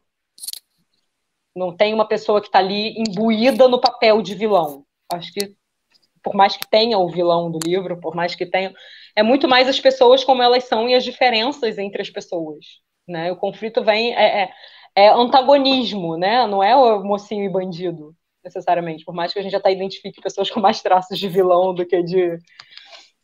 Mas não é uma coisa, não é uma escolha, né? O vilão, eu vou tornar a sua vida um inferno porque não é uma coisa consciente. Não né, é isso. É, não é consciente. A pessoa tem tem as razões dela que para ela faz sentido de ser uhum. do jeito que ela é, né? Eu acho que eu tentei buscar construir muito mais nesse sentido. É... E tem, tem uma coisa do. Tem uma coisa que a Isadora falou mais cedo, dessa coisa do. dessa revolta adolescente, um pouco dessa raiva, dessa mágoa, dessa. Uhum. Ai, porra, meus pais, ai, meus pais são ricos, eles não ligam para mim. Né? Mas só me dão tem... Chanel, que inferno! Só, só me dão Chanel. Mas eu acho que tem uma coisa assim, um, po um pouco. Tem coisas muito pequenas e que parecem muito banais para quem vê de fora, mas que são o que constituem a gente. E que se constituem como traumas, por mais idiota. Que... Eu acho que assim, nada disso é motivo para você entrar numa escola tirando, gente. Pelo amor de Deus, vai tratar. Sabe qual é? Porra, não, imagina. Todo mundo tem, acho que todo mundo tem traumas, todo mundo claro. tem vazios, todo mundo tem, tem questões estruturais que às vezes são provocados pelas coisas mais bobas, mais bestas, né? Mais assim, cara, ninguém teve intenção de fazer isso com você. A pessoa, pô, os pais fizeram o melhor que eles puderam, sacou? Mas ainda assim, que bom que não foi suficiente, senão você não era um humano, você era uma entidade, se você não tivesse vazios, se você não tivesse traumas, se você não tivesse buracos. Né? Um ser assim, realmente, que, gente, não existe. Né? O outro, o, o, o príncipe, era, não era a história do Dalai Lama, né? Que a família cercou de tudo, o garoto não tinha acesso, não sabia nem o que, que era morte, o cara desertou, foi fundar a religião. Porque, né, precisava. Né, gente, dá um jeito nisso. Você precisa. Não, peraí, tem alguma coisa muito errada aqui. Peraí, Deixa eu me revoltar. Peraí. Deixa eu me revoltar. Né? Então, assim, a revolta faz parte do ser humano, o vazio faz parte do ser humano. Você se, se mover em direção de entender quem você é e o que, que você quer e o por que, que você é você e não é o outro. Por que, que você faz as coisas do jeito que você faz e não do jeito que o outro faz. Né? É, eu acho que são questões muito muito inerentes a qualquer pessoa, né? Assim, é, o ser humano é isso, não é essa busca eterna. A gente está aqui para isso. Senão, realmente, é se a gente não tiver aqui para isso, a gente realmente só vai pagar pagar boleto, comer, ir ao banheiro. E é isso. Comer, por favor, gente. Comer, comer né? É importante, comer é importante. Então, não sei se isso Responde, Paulo. Responde. Eu acho que tem uma coisa também. Fala, fala, fala a, a storyline aí do, do, do livro para quem né, tiver então, interesse também para mim poder puxar outra pergunta. Eu sempre brinco porque eu acho que é, é, é, o nada novo na nossa relação é bem autoexplicativo. Né? Storyline é aquela menina antissocial e revoltada era bem a Paula. A Paula se apresentou e eu falei, ah, já entendi porque você quis trabalhar comigo. Saquei. Não, mas eu me identifiquei total né, no livro, até porque na minha vida nada acontecia. É, tipo assim, eu é, li a Aurora e falei, ih, sou eu mesmo, nada sou acontece. Eu. A Paula, então, a Paula, né, a, a, Paula era filha de pais separados, mentira, era a Aurora. Não sou não, não sou não. Inclusive, meus pais eram os únicos juntos por bastante tempo. Ai, amiga, eu sofri esse trauma também. Eu sofri é, esse trauma. Mas eles, né? eles, eles, fizeram, eles fizeram um favor de se separar quando eu tinha 29 anos e muita coisa na minha cabeça se resolveu a partir de então. Ah. Foi importante. Não, gente, muito, muita, muita harmonia, muita concordância. Não, não, não tinha a ver com isso. Né? não dava, não dava. Eu precisava de mais conflito. é, enfim, é, a Aurora tem um pai super Caxias, uma mãe super. Não é storyline isso, eu sei, tá? Mas eu tô explicando do meu jeito. Que eu ah, tá valendo, amiga, tá, tá valendo. A Aurora é fruto de um pai muito Caxias, muito certinho, com valores muito pré-determinados, e uma mãe muito Deixa a vida me levar. deixa a vida me levar. E principalmente, deixa a vida não, deixa os homens me levarem, né? Sempre atrás de emoção, sempre atrás de thrill, sempre atrás do grande amor da vida. E a mãe casa com Flávio, que é um ser humano detestável, mas que é pai de Paulo, que é um ser humano adorável. Né? Um pouco utópico, Paulo. Eu diria que é o personagem é mais. Bem utópico, por isso que a gente travou ele na, na série. É, isso, é, a gente bem... deu uma estragadinha nele, porque ele estava muito, muito, muito idealizado. Tá bom demais. Tava é, bom demais. Fofinho, tava bom demais. Fofinho. Muito fofo. É porque aqui o que, que, a gente faz? A gente escreve, a gente subverte James Dean. A menina que é cagada e o cara é o ideal, entendeu? Me salve, me concede. É, tipo isso. Mas ela continua sendo cagada. E subverte nesse sentido. Pessoas cagadas fazem melhor. É, exatamente. Não, as pessoas cagadas vivem mais intensamente, né, gente? Pronto. Pessoas cagadas vivem mais intensamente. Eu não conheço, e é aquilo que você falou, não conheço ninguém que não seja cagado, entendeu? Então, tipo, claro. Exatamente. Aí a gente idealiza a pessoa que vai entender a nossa cagação e não vai ser cagada. Vai entender tudo que a Boa gente sorte. tem de errado, vai aceitar, vai assimilar e vai ser super bem resolvida. Ok, vamos lá. É... Mas é basicamente o livro a história do relacionamento entre Paulo e Aurora, que começa muito como amizade, cumplicidade, trocas, né? E até desenvolver para um lance romântico depois que eles já não são mais irmãos, né? Depois que os pais já não estão mais juntos e, e, e etc. É, mas acho que tem uma coisa que é principalmente essa descoberta da Aurora enquanto ser humano, né? É, entender um pouco o que, que é ela o que, que ela se impõe ser para não ser como os outros, né? Para não ser tudo aquilo que ela critica, o que, que ela precisa ser, e ao mesmo tempo entender o quanto daquilo é quase que uma autopunição, né? Ela pode ser um pouco mais como os outros, até no sentido das falhas, até no sentido de se permitir errar, de permitir fazer as coisas de um jeito meio destrambelhado mesmo, de um jeito meio julgável, um... mas e daí, né? Para que deixar de viver para só para só para ser para se manter é no, no, pedestal, né? Para se manter no, é, no pedestal que ela mesma inventou, né? Oh. Para ela mesma. Então, por que fazer isso? Mais alguma coisa, é... Paula? Não, é, e, e aí eu acho que, que, que é isso, assim, também um lance de família, né? Porque, assim, que, que a gente falou muito do filme Teen americano. E eu acho que, assim, no resto do mundo não é assim. Inclusive, os filmes brasileiros tem muita coisa da família, né? A gente, a gente é um povo muito ligado a isso. É. Mas eu vejo que os europeus também têm muito, assim, a, a família não é. A não ser que seja, sei lá, fazendo Elite, né? Que é, que é a versão Netflix de, de americano, ou Rebelde, que é a versão americanizada do que é. Assim, o mexicano não é aquilo, né? Assim, a gente sabe que aquilo é uma versão né? Aquilo é uma versão é um do que é né? de, de ser adolescente. Mas assim, a gente tem muito essa questão de família e eu acho que o Nada Novo eh, trabalha bastante isso, assim. Todos os conflitos reais dela são conflitos relacionados à família e a, e a essa ideia de identidade ligada ligada justamente à, à família versus quem você vai ser ou não, né? Que eu acho que é um pouco diferente, até pode ter aí a galera da psicanálise pegar e falar assim, porque Freud explica isso aqui, pode explicar à vontade, fica à vontade.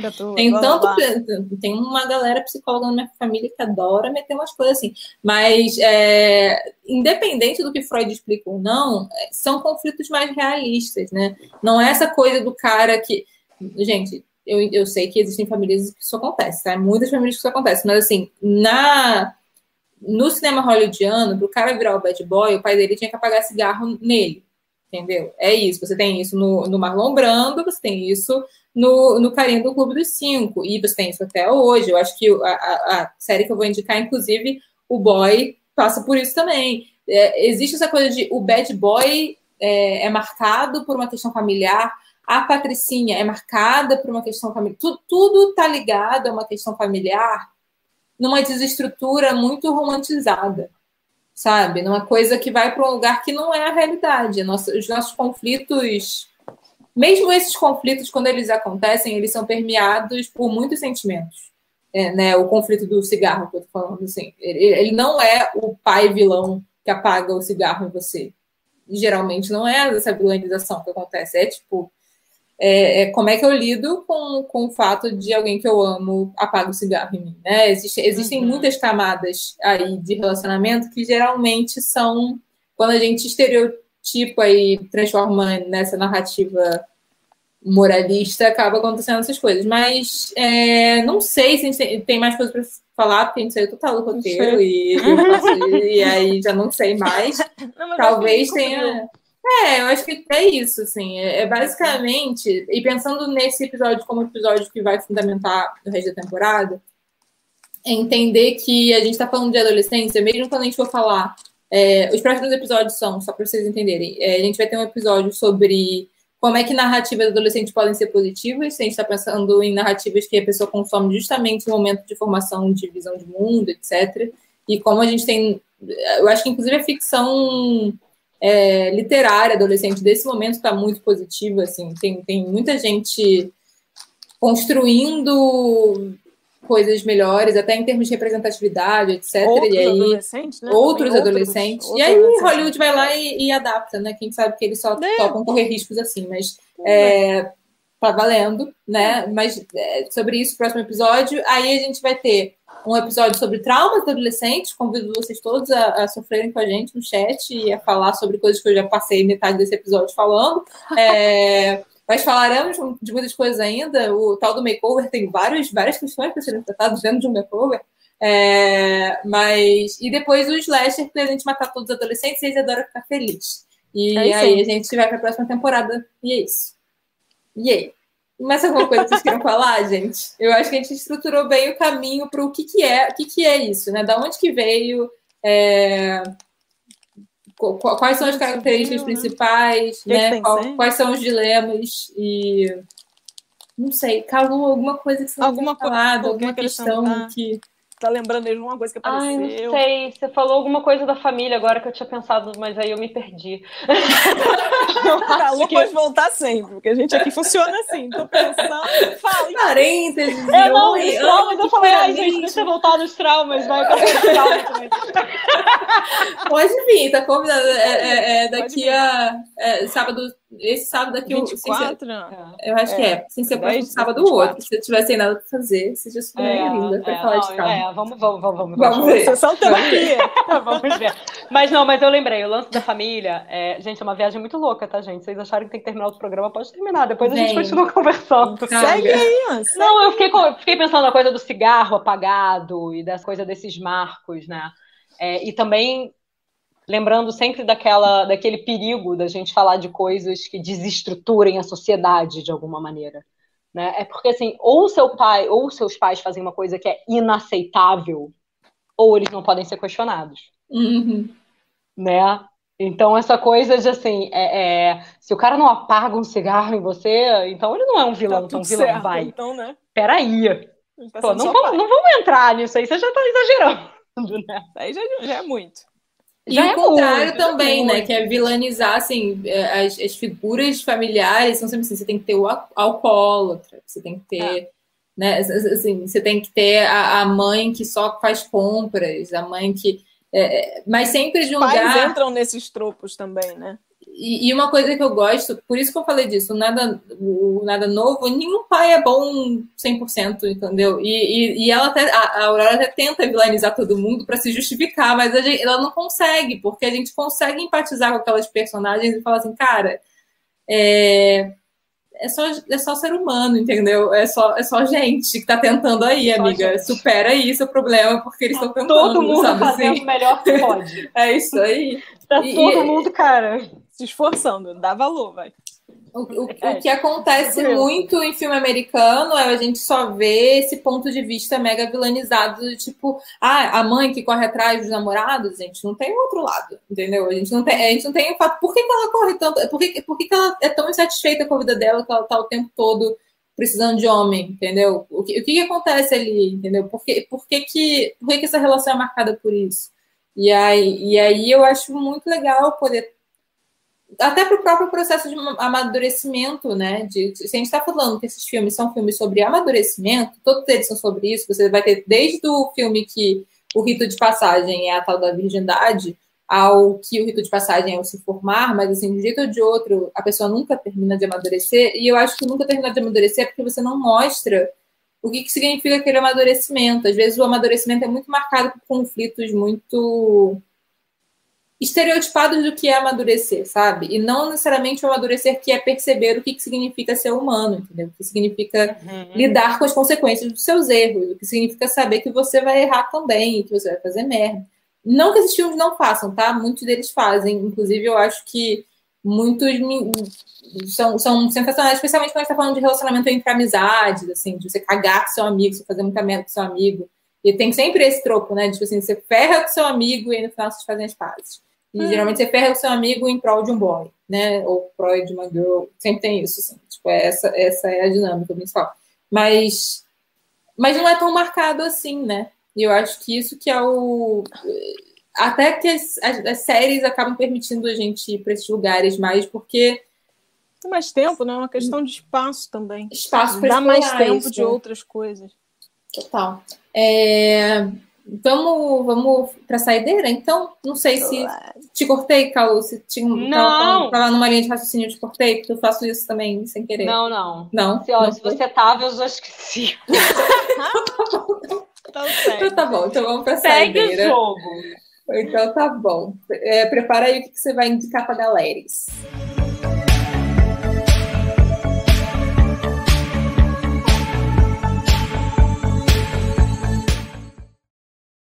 E aí, Calu, qual é a sua indicação? O que, que você quis dizer com prepara aí? Eu fiquei confusa. Prepara aí, o que, que você vai falar pro povo? É tipo, o que, que você está indicando hoje? Então, gente, é, nessa temática adolescente, eu tava, eu tava pensando, né? Dentro de, até dentro desse tema adolescente, é, eu queria falar um pouquinho, eu queria falar um pouco do, dos livros do Stephen King, que é muito voltado para o terror mas ele tem uma construção de pré-adolescência, principalmente, que eu acho né? linda, linda, eu acho sensível, eu Stand acho é justamente Stand By Me é maravilhoso, Stand By Me é lindo, né? É, é, o conto original se chama O Corpo, né? Que é o, tá dentro da, daquela coleção do, do, das quatro estações, ele é o conto de primavera. Primavera? É, ele é o conto de primavera, justamente que é essa construção de amizade entre meninos, entre meninos, né, entre homens, na verdade, mas de um lugar muito que não é aquela aquela aquela justamente não é aquela coisa, né, de, de heterotop, de homens que só se zoam e não podem ser sensíveis e uhum. etc, né? É uma coisa muito muito íntima, muito profunda, muito falando de questões, falando o, o corpo tem muito isso, né? Eu ia falar justamente do corpo e ia falar do it, a coisa. Né? Em que, na verdade, a, a, que é justamente a, amizade profunda, a identificação profunda entre sete adolescentes fazem com que eles vençam o mal, né? a uhum. representação do mal. E que, que não é nada definido, é uma coisa, ele dá uma uhum. explicação para o que, que é aquilo, mas isso é o que menos importa, né? De onde veio a coisa, de onde veio o mal, isso é o de menos, né? O que importa é que é alguma coisa que nenhum adulto controla, nenhum adulto consegue nem reconhecer que existe, né, dentro das suas racionalidades e dentro das suas vidas e dos seus papéis sociais pré-estabelecidos, ninguém consegue parar para prestar atenção naquilo. E é justamente eles, dentro daquela ainda uma certa ingenuidade, mas já uma certa, um certo estado de alerta, e por sofrerem todas as pressões sociais, por serem excluídos, por serem um grupo de crianças esquisitas, conseguem, naquela união e naquela interação, enfrentar aquilo, enfrentar o que seria o mal absoluto, né, é, sem ajuda de mais ninguém, só ali na, na interação entre eles. Não sei, pode ser muito perigoso, pode ser muito crianças não tentem isso em casa, mas eu acho lindo. Eu sou é dificilmente as crianças estarão andando com mal absoluto também, né? É, é, mão de esgoto, de fato, não façam mas isso. Mas eu sou completamente apaixonada pela pré-adolescência que o Stephen King constrói nos livros dele. Ok, ok. E tu, Maísa? Então, visto o meu total e quase qualquer desinteresse por esse tipo de ser humano, a minha dica é Entre os Muros da Escola. É um filme de 2008, um filme francês de 2008, do Laurent Candé, mais fácil procurar pelo nome do filme, né? Mas é um filme desse em que o professor chega na escola, tem que lidar com os alunos. É muito interessante que é uma escola em Paris e talvez a nossa percepção aqui do Brasil seja uma do que é uma escola na França. E tem um recorte interessante, que é uma escola é, que mostra para a gente como aquele, na verdade, é um lugar multicultural, é, não é numa escola é, o que a gente poderia chamar de tradicional, nem sei né, o que é a porra uma escola tradicional na França, sei lá. Mas é uma turma com alunos diversos, com problemas diversos, e um professor que realmente parece não está tentando salvar ninguém, né? Só fazer o melhor possível para aquele futuro, de novo, né? O que, que vai ser dessas crianças, né? O que a gente vai fazer com essa nova geração que a gente mesmo está estragando. Então é um filme bacana, antiguinho. Não sei onde é que vocês acham, não. Geralmente eu vi isso no cinema, que anos atrás, né? Quando a gente ainda ia festival. Festival Mas... do Rio. Isso, uma coisa assim. É. Mas não acho seja impossível, é um filme até bem, bem pop. Não é ruim de achar, não. Mas dessa turma, que é um, um negócio que eu acho até interessante, esse recorte de o professor chegar lá e a turma é um caos, ela geralmente acaba um caos ainda ou o professor se modifica, ou algum um aluno só aprende alguma coisa com aquilo. E talvez, para mim é muito forte, que talvez seja isso que vai sair mesmo. Um ou dois, ok, e o resto joga para cima aí, vê. E é isso. Vai lá, Paulinha. É, eu vou indicar uma série bem tradicional dessas coisas que a gente falou. Não vou lutar contra o sistema. É, se chama Verônica Mars. E pra galera que topou aí HBO Max, tá lá toda. Aí tô maratonando antes de dormir. E era, tipo, minha série favorita na adolescência, porque é uma mina detetive, assim. E ela fica desvendando os casos muito ferrados na escola dela. E nossa, aconteceu muita coisa, sim. Acontecia, tipo, é toda, todo, é, é, literalmente uma série meio de detetive, assim, tipo, cada episódio é um uhum. caso, aí tem a, a tempo, o arco de temporada ligado a um caso maior, o da primeira, que é o que gera a coisa toda é da morte da amiga dela, o assassinato da amiga dela, a melhor amiga dela, e ela, para tentar descobrir isso, vai, vão tendo os outros casinhos ao longo. Mas, assim, eu gostava porque era bem essa menina, aquela, aquela personagem rebeldinha, né, né, contra o sistema, tá, que me identificava, cool, exato, hum. essas, essas merda aí que é a ah, vida, bom, me identificava, eu achava que eu ia ser essa pessoa e que ia rolar um makeover, não foi o que hum. aconteceu, tô assim até hoje. Pessoal, pessoal do chat também marcando um makeover para Paula, tem que acabar essa. Ai, não quero, não, amigo. Hoje em dia, ainda mais não, eu fico amiga, pensando. A gente vai aí fazer o que não. Não, não, não, mas você não tá entendendo. Ainda mais eu fico pensando, o que eu imaginava que era makeover na minha época, eu pensava que eu ia virar Liz Maguire. Hoje em dia eu olho pra Liz Maguire e falo que bom que isso não aconteceu. Porque, gente, tipo, mas Liz Maguire é muito Cruz credo. Ela já era pós-makeover, Liz Maguire? Aquela ela literalmente era, era a versão, era a versão, a menina, a menina esquálida, loira. Easy popular, era isso que eu ah, achava que eu ia Duff.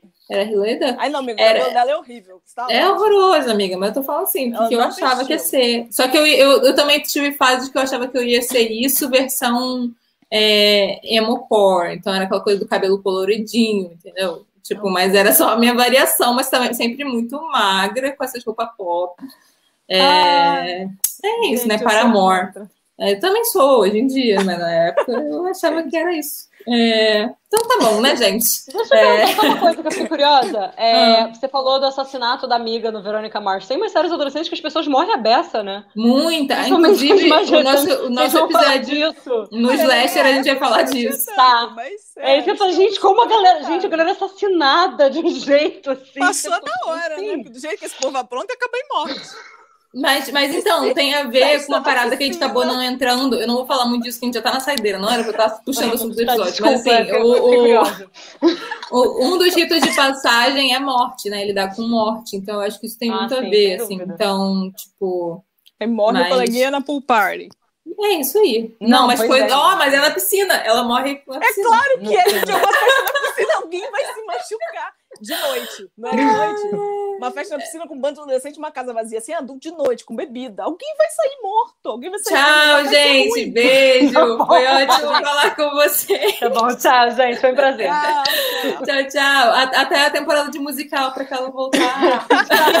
é, eu venho falar de trauma, que isso. Vem, Você vem? Eu vou te comprar, hein? Vamos, vamos começar, vamos ver. Vamos tá ver. bom, então. Talvez. Beijo. É uma possibilidade.